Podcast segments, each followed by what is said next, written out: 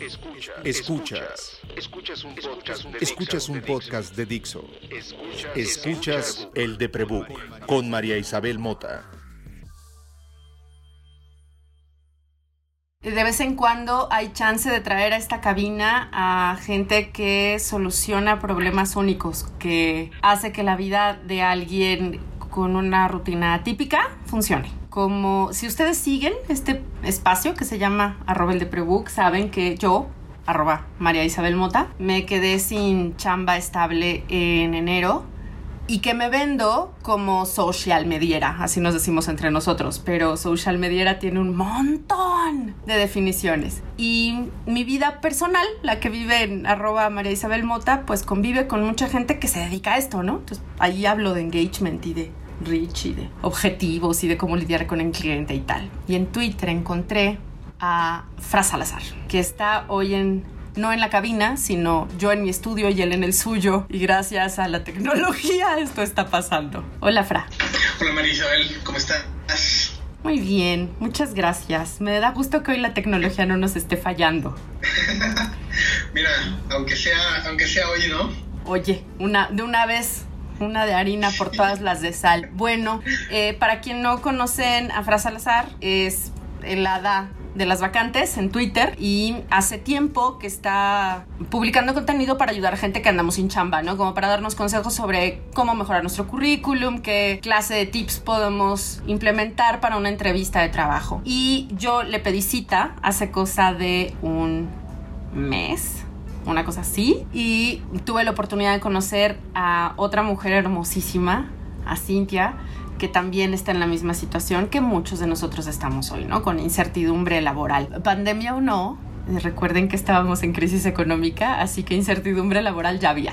Y ese día, Fra a quien ustedes encontrarán dentro de trabajo digital con el cargo líder de comunicación en trabajo digital, eh, el LinkedIn como Chief Content Officer, pero pues uno es quien es en Twitter, entonces el lado de las vacantes. Comentábamos ese día, obvio sobre mi caso, ¿no?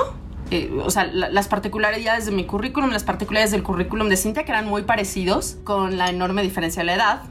Y que, eh, pues como ustedes saben y porque esto es público desde hace un año, yo no oculto mis diagnósticos. Entonces mis diagnósticos forman parte de mi hoja de vida. Y cuando empezamos Cintia y yo a platicar el tema, ¿no? De la depresión y los números, Fra dijo algo como...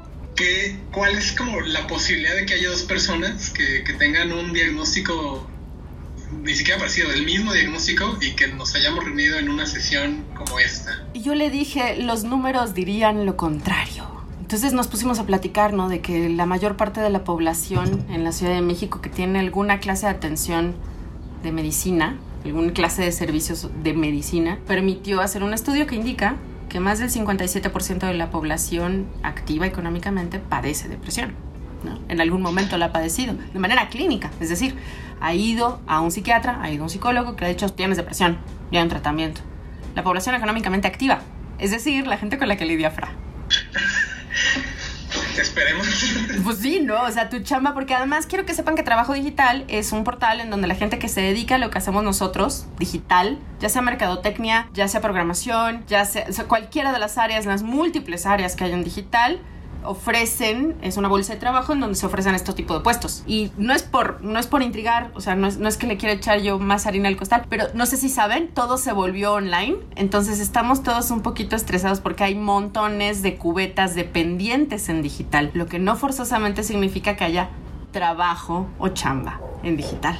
Pues mira, hay, hay una, ahí hay algo de verdad, sí, eh, lamentablemente. Y creo que también es como un tema el hecho de que todos los que tenemos el, privilegio de poder hacer home office, o sea, que no estamos en una situación donde tengamos que ir a un hospital a trabajar o que tengamos que ir a, un, a un Electra a trabajar porque Salinas Pliego, podemos decir groserías como Salinas Pliego. Es necesario decir groserías en la vida. Uno no tiene el capital de Salinas Pliego, mínimo que tenga el vocabulario más extenso. Sí, bueno, entonces este, alguien que tiene privilegio de poder hacer home office también es un tema ahorita, pues que muchas veces, eh, que, que, se han dado muchos casos de, de burnout porque sol, se está dando el fenómeno de que nos estamos volviendo como perpetuamente disponibles. Que la verdad es que ya era un problema, o sea, estabas en una agencia o estabas en una, en una chamba y probablemente te pedían algo que podías resolver por WhatsApp, pues igual y lo hacías. Lo más sano, obviamente, pues es que no. Es que lo, lo más sano que, que, todos deberíamos hacer es decir, ah, este, o no contestar, porque no estás en hora laboral. El WhatsApp tampoco debería ser un, este, una herramienta de, de, trabajo. O si, si quieres este, ser polite, puedes ser amable, puedes decirle, ah, ok, sí, lo reviso mañana en la mañana. Pero ahorita como estamos en el en una vorágine de no sé en qué día vivo, eh, a qué, qué horas son, pues también nos, nos ha, eso nos, eh, ocasionado pues que muchas veces sintamos que estamos perpetuamente disponibles para, para la chamba y además que, quien, que a quienes les estamos reportando que también lo sientan así. Eso también es un problema. Ey, este, y está cañón, está cañón la capacidad de, de confundir estoy en línea con estoy disponible. Claro, sí. Eh, yo juro que no le pasé lana a Fra Salazar de ninguna manera para decirle que en su calidad de experto en recursos humanos, en trabajo, en marketing y en digital, dijera que WhatsApp no es el lugar de chambear. Les juro que no les pasé lana, no le ofrecí tacos, nada. Que yo, además de las cosas que hago, me dedico a entrenar gente para usar Slack, para comunicarse en la chamba, es otro asunto. Pero este, ya lo dijo un experto, por favor, dejen WhatsApp para la vida. O sea, se los digo cada rato que puedo en el, en el podcast. Uno se merece tener un espacio en, en, digital en donde solo veas gatitos, dude. ¿No? O sea, que tus notificaciones te digan, hay un gatito ahí, tienes que ir a verlo y que sientas esa urgencia, como la sientes cada vez que hay una notificación y no sabes si es tu jefe a las 11 de la noche pidiéndote algo que ya no vas a poder hacer, pero que te va a dejar un sentido de urgencia espantoso y que va a obligar a que hagas ese entregable mal porque lo hiciste desde la desesperación, no desde la creación. Y aunque yo trabajé en, en, en, publicidad y en marketing digital y ahí todo el mundo tiene esta idea de todos somos creativos, en el sentido de hacer arte, eh, yo creo que ser creativo significa tener la capacidad de encontrar soluciones, ¿no? En, en términos de la vida real. Y creo que es muy importante no tener burnout cuando necesitamos ser todos terriblemente productivos. ¿No? O sea, cuando ahorita tu chamba, si te la dan, si la consigues, depende de que el sueldo que invierten en ti, pues reditúe, ¿no? Sí, sin duda. Entonces, eh, más te, te vale que descanses. Eh, y te lo digo también como alguien que tiene, que también tiene un equipo al cual está dirigiendo. Sí es un, sí es un tema eh, el cual eh, muchas veces tú puedes tener a, a un elemento que que está poca madre, eh, que, que, que, le mete cañón y que a las 10 de la noche te puede decir, oye, se me ocurrió esto, ¿qué onda lo hago? O sea, ahí también tú tienes que tener la, la sensatez de decirle gracias. ¿Todo bien en casa? ¿Está tu idea? Eh, claro. Sí. ¿Todo bien en casa? Porque son las 10 y estás hablando de trabajo. No sé, ¿todo bien en casa? Sí, o sea, me, mándame un meme o mándame una noticia de, de que Salinas Pliego reportó malos resultados en la bolsa, como si pasó. Ay, Dios. Este, sí, o, o, bueno, también, o sea, depende obviamente pues, de la dinámica de, de, cada, de cada, equipo. Eh, en, en, esos casos, pues más bien lo que sí, si está buena la idea o si es como pertinente discutir la calidad de la idea, pues igual le puedes decir, órale, está chido, pero pues vamos a discutirlo cuando sea el momento pertinente, ¿no? Es, es, muy complicado trabajar con equipos que tienen que ser tan reactivos y que están en una crisis de emergencia, ¿no? O sea, toda la gente que trabajamos en digital, desde los que, de los de los guerreros que están haciendo base de datos en los hospitales y que están haciendo protección de seguridad de datos y los científicos que, o sea, toda la gente que tiene que ver con seguridad digital que está estresadísima. Nosotros que tenemos que ver más con comunicación, con información, con promoción, estamos estresados porque todo el mundo necesita vender. Es muy complicado complicado decir que no. Yo no encuentro ya maneras de decirle a la gente, escógete a ti primero. O sea, por supuesto yo también la estoy pasando mal. Por supuesto en la chamba que tengo están todos estresados y todo es de hoy para hoy y urge porque la urgencia es ganar lana. Y ya lo dijo Fra, o sea, please, como jefes, dense chance de respetar horarios para que tu equipo esté productivo. Y yo en el plan de empleado hoy, que tengo un cliente que, que me contrata, lo pienso en, yo necesito seguir respondiéndole bien a quien me paga, necesito descansar, ¿no? O sea, yo también tengo que procurar decir que no para asegurar mi chamba, ¿no? Para, para no sobreemocionarme, para que cuando la gente me pide algo en reactivo, yo no conteste desde la desesperación, yo no conteste desde el terrible miedo de perder el trabajo, sino conteste desde el por lo que me contrataron, ¿no? Que es voy a solucionar y ahorita creo que hiciste como un muy, es, un muy buen, eh, una muy buena metáfora la que dijiste ahorita, que hay como diferente, hay un mundo de diferencia entre quienes están en digital, pero creando bases de datos en, un hospital contra quienes estamos en un lado pues mucho mucho más amigable. O sea por mucho que tu cuenta sea aburrida o sea este o sea muy poco sexy recursos humanos, por ejemplo, que es donde estoy yo, no, no es como, es como Doritos o algo este, con que puedas interactuar con la chaviza. Pero bueno, por muy este. Que tampoco es glamuroso, ¿eh? Tampoco es glamuroso. ya, ya, le podrán preguntar a arroba tumbafalsa que, que, que es una de las mentes detrás de Doritos, que tampoco es tan sexy. y creo que tienes un gran punto, Fra. Los, la gente que hace marketing digital, la gente que los muchísimos puestos que tiene marketing digital, es gente que viene de la educación de la publicidad, de tiene que ser sexy, tiene que ser llamativo. Yo, yo no vengo de ese mundo. Yo, yo fui criada como por reporteros y periodistas y filósofos y esas son las cosas que aprendí. Entonces, creo en la data creo en lo que la gente dice. Entonces, el otro día tuiteaba yo, este, no hay urgencia si te dedicas a ser influencers o productos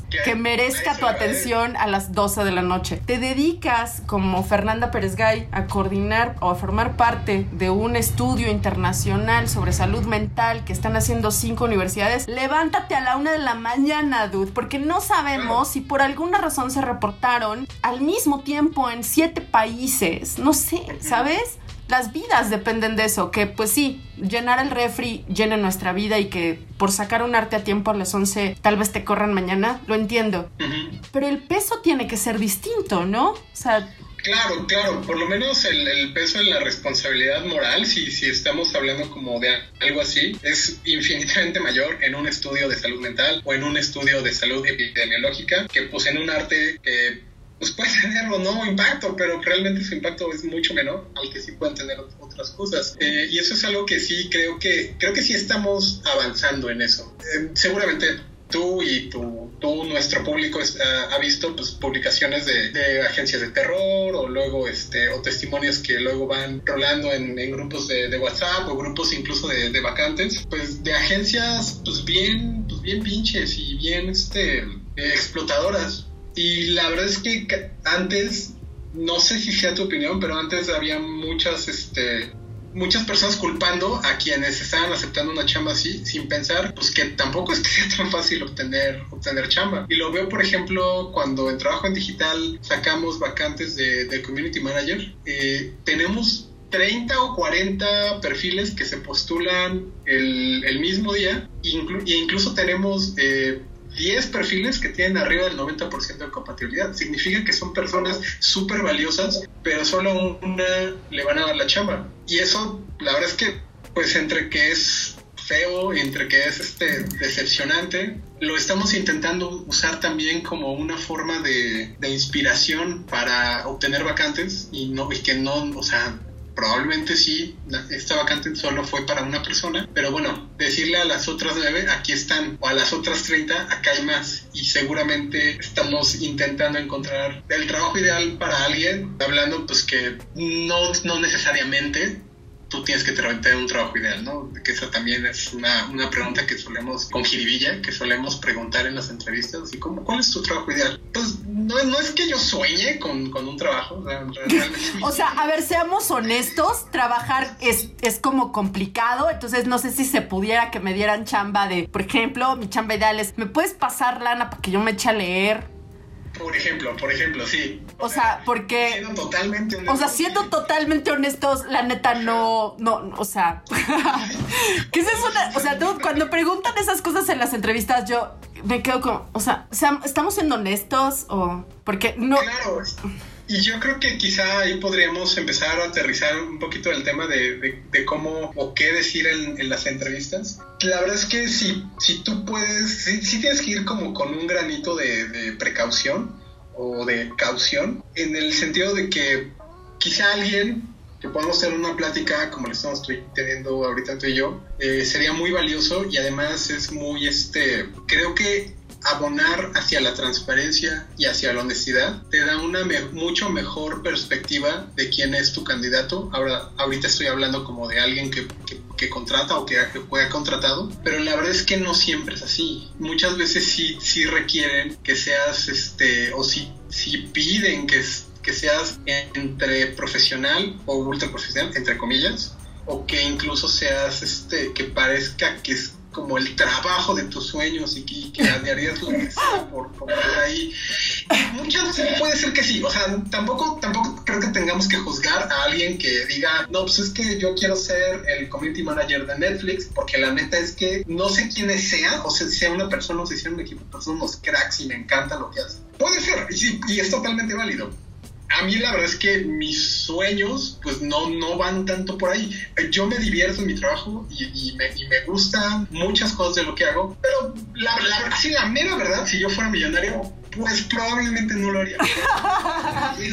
que seguramente estaría escribiendo obras de teatro. Eso, eso no quiere decir que sea malo en mi chamba. O bueno, eso ya creo que se lo podrías preguntar a mi jefe. no, pero a ver, creo que, creo que estás, estás tocando un punto muy importante. Aquel día que platicábamos, por cierto, frase despidió diciendo, no sé si me psicoanalizaste a mí, pero no quiero saberlo, ¿no? Yo creo que tocas un punto que nos da miedo a todos. ¿Qué tan honesto puedo ser, no? Que es un poco lo que queríamos resolver en esta plática, que yo jamás oculto mis diagnósticos psiquiátricos. Me ofrecieron chamba hace muchísimos años en Grey, la agencia de, publicidad. Quien me ofreció, quien buscó que me contrataran, me conocía, sabía mis diagnósticos. No, se los, no sé si se los comunicó a RH, pero yo sé que el día que yo llegué a mi entrevista oficial con RH, se los dije, ¿no? Tengo la enorme fortuna de haber trabajado con con, esa mujer maravillosa, Lupita, que era la, directora de RH de, de, Grey, que un ser humano divino, el mejor, la mejor RH con la que yo he trabajado en mi vida. Nunca fue un tema en Grey. Cuando yo tenía que ir al Nacional de Psiquiatría, incluso un día me prestaron el coche de la compañía para ir. Eh, había muchísimas cosas mal en otras cosas porque trabajo es trabajo, ¿sabes?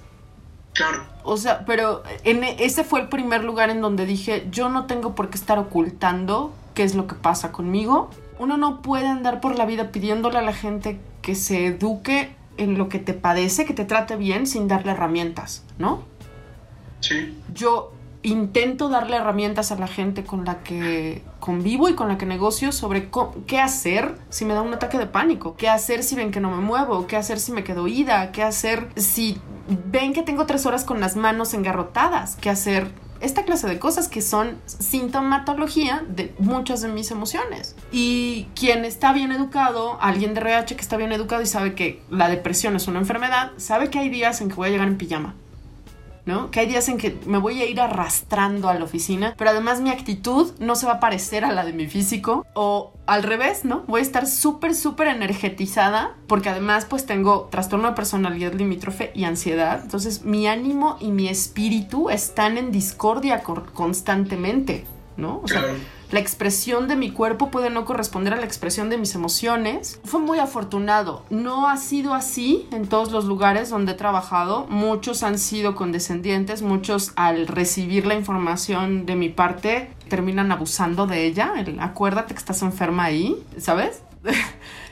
Eh, pero he, lidiado con eso toda mi vida, ¿no?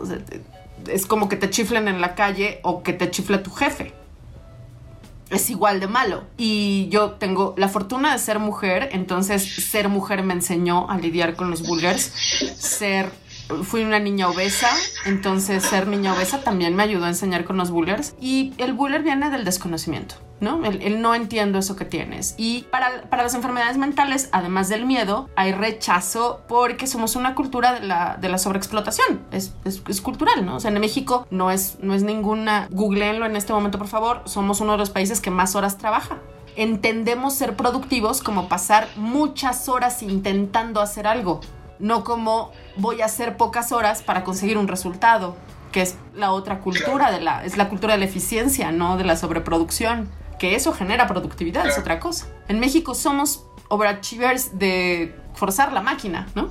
Entonces, hablábamos Fran y yo de este tema y Fran me decía, sí, sí es verdad. O sea, sí son percibidos como personas volátiles o erráticas, ¿no?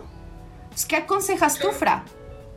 o, sea, a mí ya me dijo qué hacer, ¿verdad? A mí ya me dijo qué hacer, en eso estamos.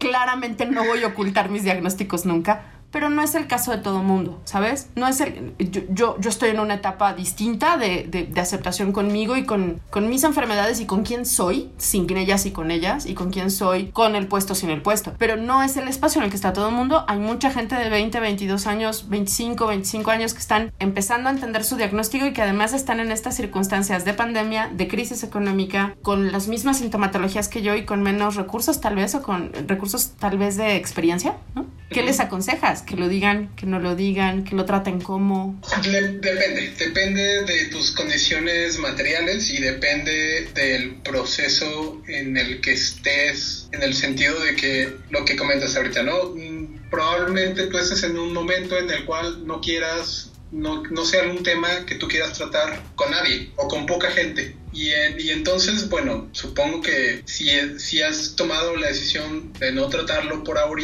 por ahora o indefinidamente, pues entonces este es como ya la decisión pues, de, de hablar uno de eso, pues ya la tomaste, ¿no? Eh, si, estás en, si estás, por el contrario, en una situación como, como, la, como la tuya, eh, Marisabel, pues yo, yo sí abogaría por, por ser transparente, porque además pues, probablemente sí te vaya a filtrar algunas chambas porque alguien diga, no, no me quiero aventar esto pero eso es una buena, esa es una buena señal. O sea, tú seguramente no vas a querer una chamba en donde no entiendan una situación como, como la tuya. Y está bien, o sea, está perfecto. Y luego viene la la otra la contraparte, ¿no? O sea, depende también de tus, de tus condiciones materiales. Obvio, porque podrán no aceptarlo, pero mi estómago querrá llenar el refri. Claro, claro. Y si estás en ese momento en el que las condiciones materiales pues, tienes una urgencia muy fuerte, pues quizá ahí sí te recomendaría no hablarlo.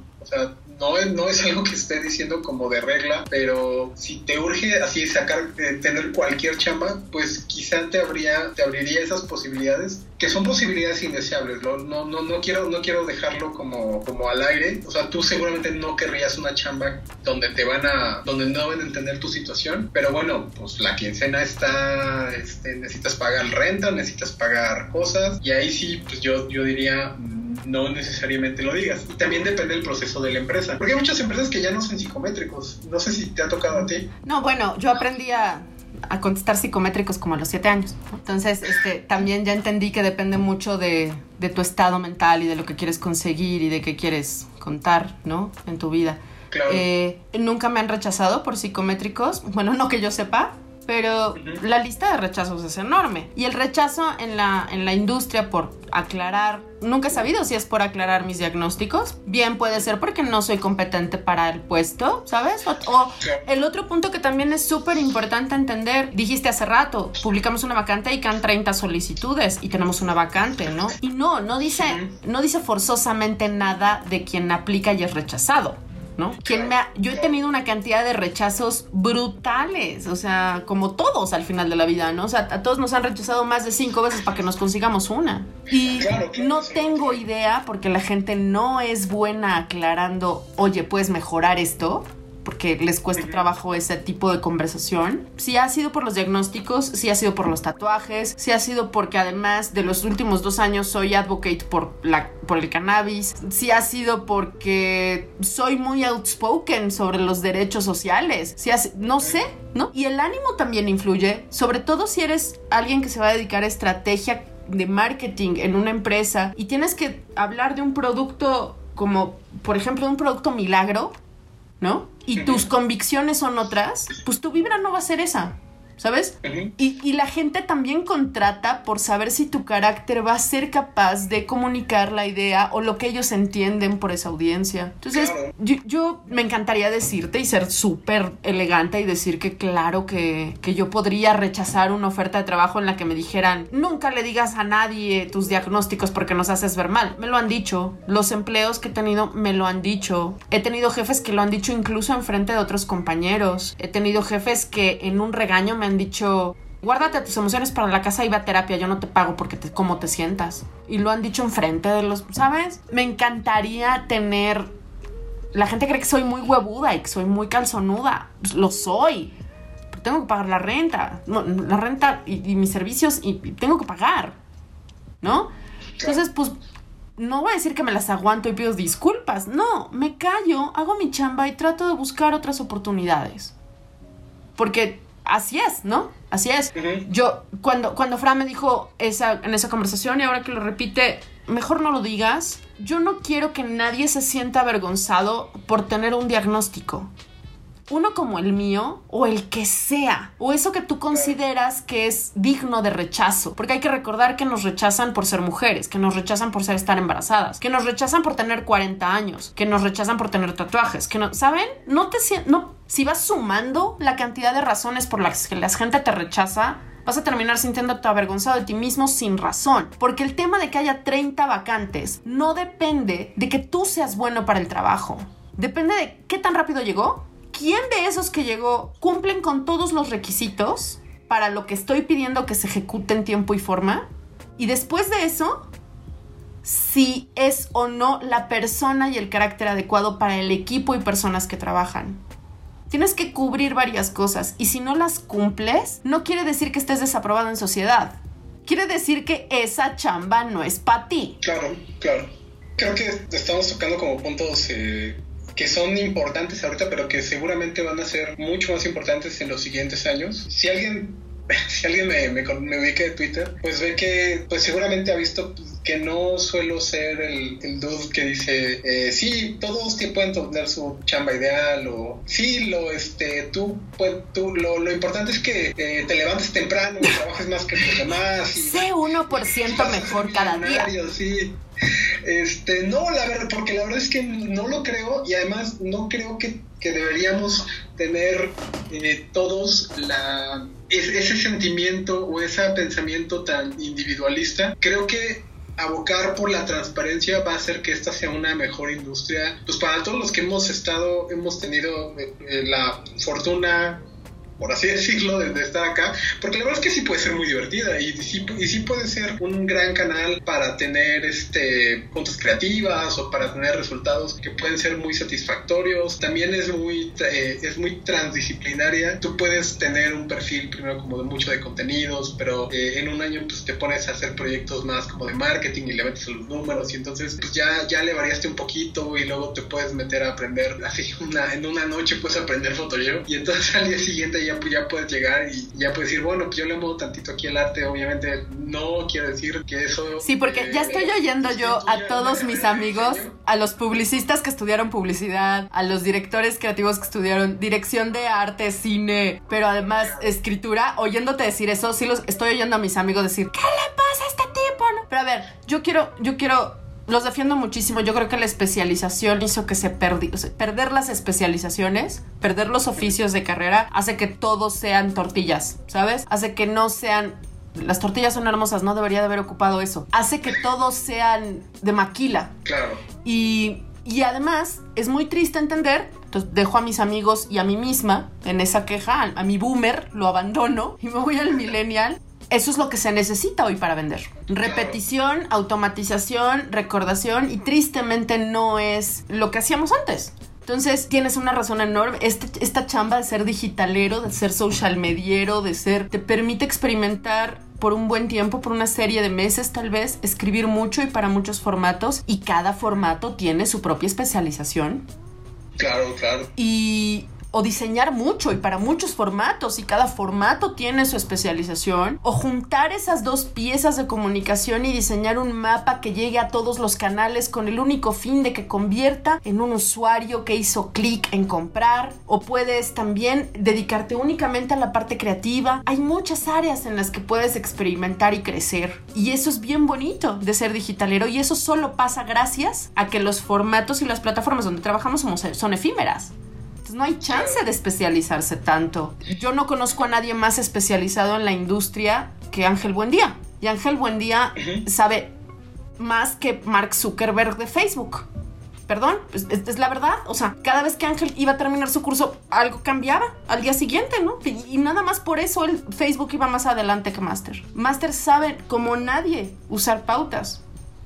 Y Master vende eso, pero nadie le pregunta cómo le hace para diseñar todos los artes de sus clientes. Claro. ¿No? Entonces hay muchas chances de hacer muchas cosas y eso es bien padre acá. Hace más competido al mercado. Sí, sí, sin duda. Y entonces ahí te voy a pedir que nos des a todos okay. los mejores tres tips que puedas sobre cómo hacernos notar. Cómo, okay. cómo hacer, cómo navegar un poco en este mar de ofertas. Ok, ok. Creo que el primero tendría que ver con que en tu CV es más importante los logros que las actividades. Y eso sí, sí, ya, ya, o sea, ya, esa la dijo para mí, esa la dijo por pinche María, no, es, no, no has terminado tu CV, ¿qué pedo? Eso lo dijo para mí y, y ya lo entendí. Olvídense de estudiar, no, logros, logros, logros. Logros concretos son, ayudé a esta estrategia. Por favor, dejen de atribuirse. Yo hice la estrategia de todo, ¿eh? Please, dejen de atribuirse. Pero es mencionar específicamente qué acción llevaste para un resultado específico. Quizá, eh, digo, ya, ya tendría que ver como con qué tan sucinto quieres ser en tu CV. Obviamente no, no, no, no te deberías estar atribuyendo un, un trabajo de, de, todo el equipo, pero la verdad es que, y, y eso también te, te, lo digo, un, un reclutador sabe que estás bloqueando un poquito en tu CV. Ay, lo dijo, con, o sea, me encantaría que lo hubieran visto. Puso una carita de chiquito bebé, o sea, a tu CV, claro que le quito la crema antes de leerlo, mi amor. O sea, por supuesto que estoy quitándole la crema. Y, la verdad es que yo creo que se vale bloquear un poquito, sobre todo si, si una vez que, llegas a la entrevista puedes justificar ese blog. Eso también es importante, porque si no, o sea, te va a servir para que tengas muchas entrevistas, pero eso quiere decir pues que vas a perder 10 o 15 horas de tu vida porque fuiste a entrevistas en donde no tienes el nivel para justificar lo que pusiste en tu CV. Entonces, o sea, te, lo digo porque ahorita eh, en, la semana, ayer antier, tuiteé un formato de, de, cómo hacer este un buen CV. Ya teníamos una guía en el blog, pero esto es como un, bueno, ya leíste la guía, ya ves como cuáles son todos los elementos que debes poner. Ahora está este formato en Google Docs para que ya toda la información que sepas, o sea, ya la puedes poner aquí y ya, o le puedes decir a, a tu cuate diseñador, a ver, te, invito a una chela y, y, me, y te rifas, pues con tratar a alguien que le dice que te, te cobre pues ya, o sea, un precio fijo por, por, por, tu CV. O incluso al final de ese formato dije, bueno, si no es opción, Google Docs tiene formatos de CV, tiene como 5 o 6 este, plantillas y también sirven súper bien. O sea, digo, como para darle algo de valor a, la, banda, creo que es, es, muy válido. Y dentro de ese formato, eh, yo, yo trabajé el cuál sería el mío. Y dentro de, de, de cuál es mi, mi, experiencia en los últimos 18 meses que estaba en trabajo en digital. Bueno, yo le pongo que soy desde que entré, que fue en enero de 2019 hasta hoy, que es mayo de 2020, hemos crecido la audiencia de menos de mil personas a 48 mil personas. Ahí están tus logros. Eso es lo que cuando te dijo Fra, pon tus logros en tu CV. Eso es lo que tienes que poner. Tu carita hermosa, la foto no importa tanto, pero pon tu carita hermosa, pon tu nombrecito, tu arroba y pon desde que entré aquí, crecimos de mil a 48 mil. Y eso, pues, si tú en tu, en tu CV pones que eres chief, lo que sea, eso quiere decir que has tenido un equipo con el cual has estado trabajando estos proyectos. Eso quiere decir que tú no has sido el... El, el, el ejecutante, el... que tú no hiciste el copy, que tú no hiciste la foto, que tú lo que hiciste fue la chamba de coordinar. Entonces también piensa eso, uh -huh. piensa eso cuando estés postulándote para el puesto, porque si te estás buscando chamba de community manager y te pones chief, te vas a matar solito. Claro, sí. Otra cosa de dentro del CV es personalizarlo hacia la vacante que, que tú quieres. ¿Es una chinga? Sí, eh, pero eso también te aumenta las posibilidades de que te vayan a, llamar. Si tú, por ejemplo, lo que volvemos al ejemplo de Netflix, porque la verdad es que sí son unos cracks los que están haciendo eso, pero si tú quieres ser parte de ese equipo, bueno, pues en el sobre ti, pues seguramente lo vas a tener que poner ahí. La verdad, para ser eh, community manager de Netflix, yo creo que más bien vas a tener que hacer un videoblog sobre sobre mejores series de Netflix y luego tuitearlo y tener miles de seguidores y entonces ya será mucho más fácil que tengas una chamba así. Pero bueno, lo pongo como un ejemplo muy extremo de alguien, de algo que alguien sí querría hacer. Alguien sí podría haber soñado los últimos dos o tres años con ser parte de... Creo que le diste un punto muy importante. Yo, yo también soy fan de personalizar las... las los CVs. O sea, es, creo, vas a hacer una carta de presentación, haz una carta, no hagas un machote. Te basas en el machote, pero lo tienes que transformar. Y si te dedicas a digital y sabes de audiencias, sabes que esa es tu chamba. Con, con cualquier cosa que escribas, trata de ser lo más personal posible. Creo que si le vas a tirar a ser community manager de Netflix Latam, es algo que tendrías que haber soñado en cuanto Netflix puso el primer tweet en español. Porque es un camino largo ¿saben? O entre más, más ambiciosa es la tarea, no el puesto, la tarea. Si tú, esa chamba que vas a pedir va, va a impactar a millones de personas, imagínate cada una de esas personas en la audiencia como un escalón. Entonces vas a tener que subir muchos escalones para llegar a que te vean todos. ¿Quieres conseguir ser community manager de Netflix? Va a ser un una escalera larga. Entrena para eso. ¿Lo vas a conseguir? Sí. Porque a lo mejor lo contratan ahorita, pero en 15 meses no. O en 6 meses no, ¿sabes? O necesitan otro. exacto. Entonces, ve pensando en qué clase de formato es el más correcto. El, uno de los mejores tips que he escuchado en mi vida sobre cómo conseguir chamba es de don Gustavo Serrano, arroba Gus25, tipazo, que cuando se fue de la agencia para ir a BuzzFeed, Snapchat estaba entrando. Lo dijo alguna vez en la escuela, en la escuela que yo tenía, eh, en una de sus clases. Lo que hizo fue crear su currículum y su propuesta de trabajo en cinco Snapchats. Genio. Ese es el editor en jefe de BuzzFeed. Cinco años después, cuatro años después, ¿sabes? Claro, ¿cómo iba a pedir esa chamba? ¿Sea un chorro de tecnología? Entiendo que Snapchat no quiere ser una red social, quiere ser una cámara con un montón de cosas. Es el formato que ahorita todo el mundo está usando. Todas tus notas de BuzzFeed van en ¿qué está pasando Snapchat? Soy de ahí. Y eso le tomo a alguien como Gus, que es psicólogo, que trabajó mucho tiempo en publicidad en agencias grandísimas, entender a la audiencia a quién va. Entonces, cuando hagas tu currículum, haz lo que harías como buen social mediero Primero escucha tu planner y ve a oír a tu audiencia. No hagas lo primero que se te ocurre. Yo sé que suena muy raro viniendo de alguien que está sin empleo o sin empleo fijo o con clientes de aquí y allá. Me encantaría que oyeran esto de cualquier otra persona o cualquiera de mis brillantísimos amigos como, como Ana Marín y como Gustavo y, y toda esta gente que tengo la fortuna de conocer que son muy exitosos. Pero son cosas que les he oído a ellos y son cosas que en mi impacto he podido hacer. Y si alguien como yo de 43 años, mujer en este país, sin título universitario, sin títulos de maestría, ha podido mantenerse desde los 18 años escribiendo cuando no existía Facebook, cuando no existían los celulares, te juro que tú puedes, te juro que tú puedes. Eres social mediero. Fra es social mediero, se dedica a recursos humanos. Yo hoy me rento para que una compañía venda camisetas con, que cambian de color con el sol. Pero los dos y si tú nos estás oyendo y te dedicas a social media, somos storytellers. Los digitaleros somos esa gente que sabe contar una historia, ya sea a través de un reporte con números, ya sea a través de un currículum o de un mail hermoso que nos manda Fran todas las semanas con sus tips a través de, de trabajo en digital, o con cómo es que una camiseta que cambia de color inspiró a Arturo y Ayub a que invirtiera en un Shark Tanker mexicano cuenta tu historia en tu CV y acuérdate a quién se lo estás contando.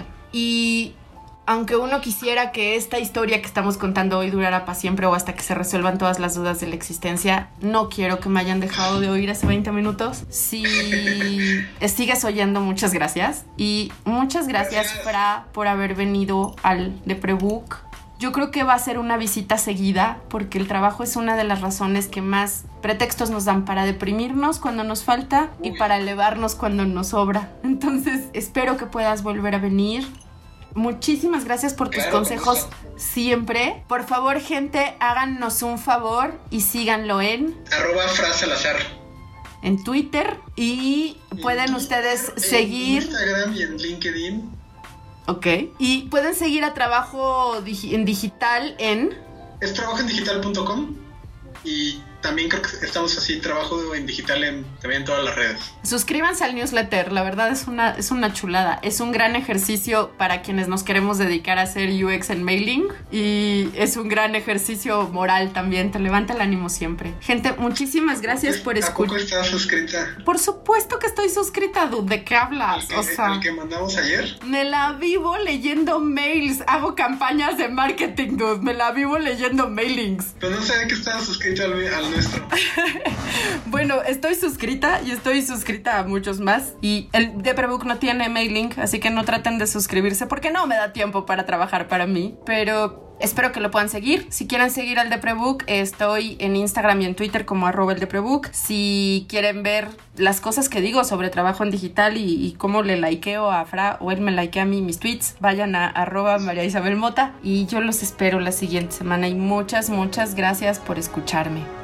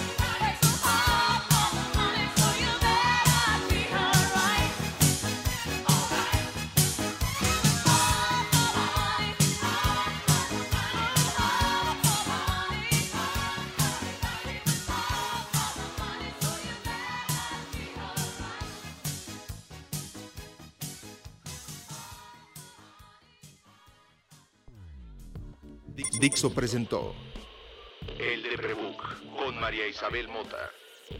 La producción de este podcast corrió a cargo de Verónica Hernández. Coordinación de producción, Verónica Hernández. Dirección General, Dani Sadia.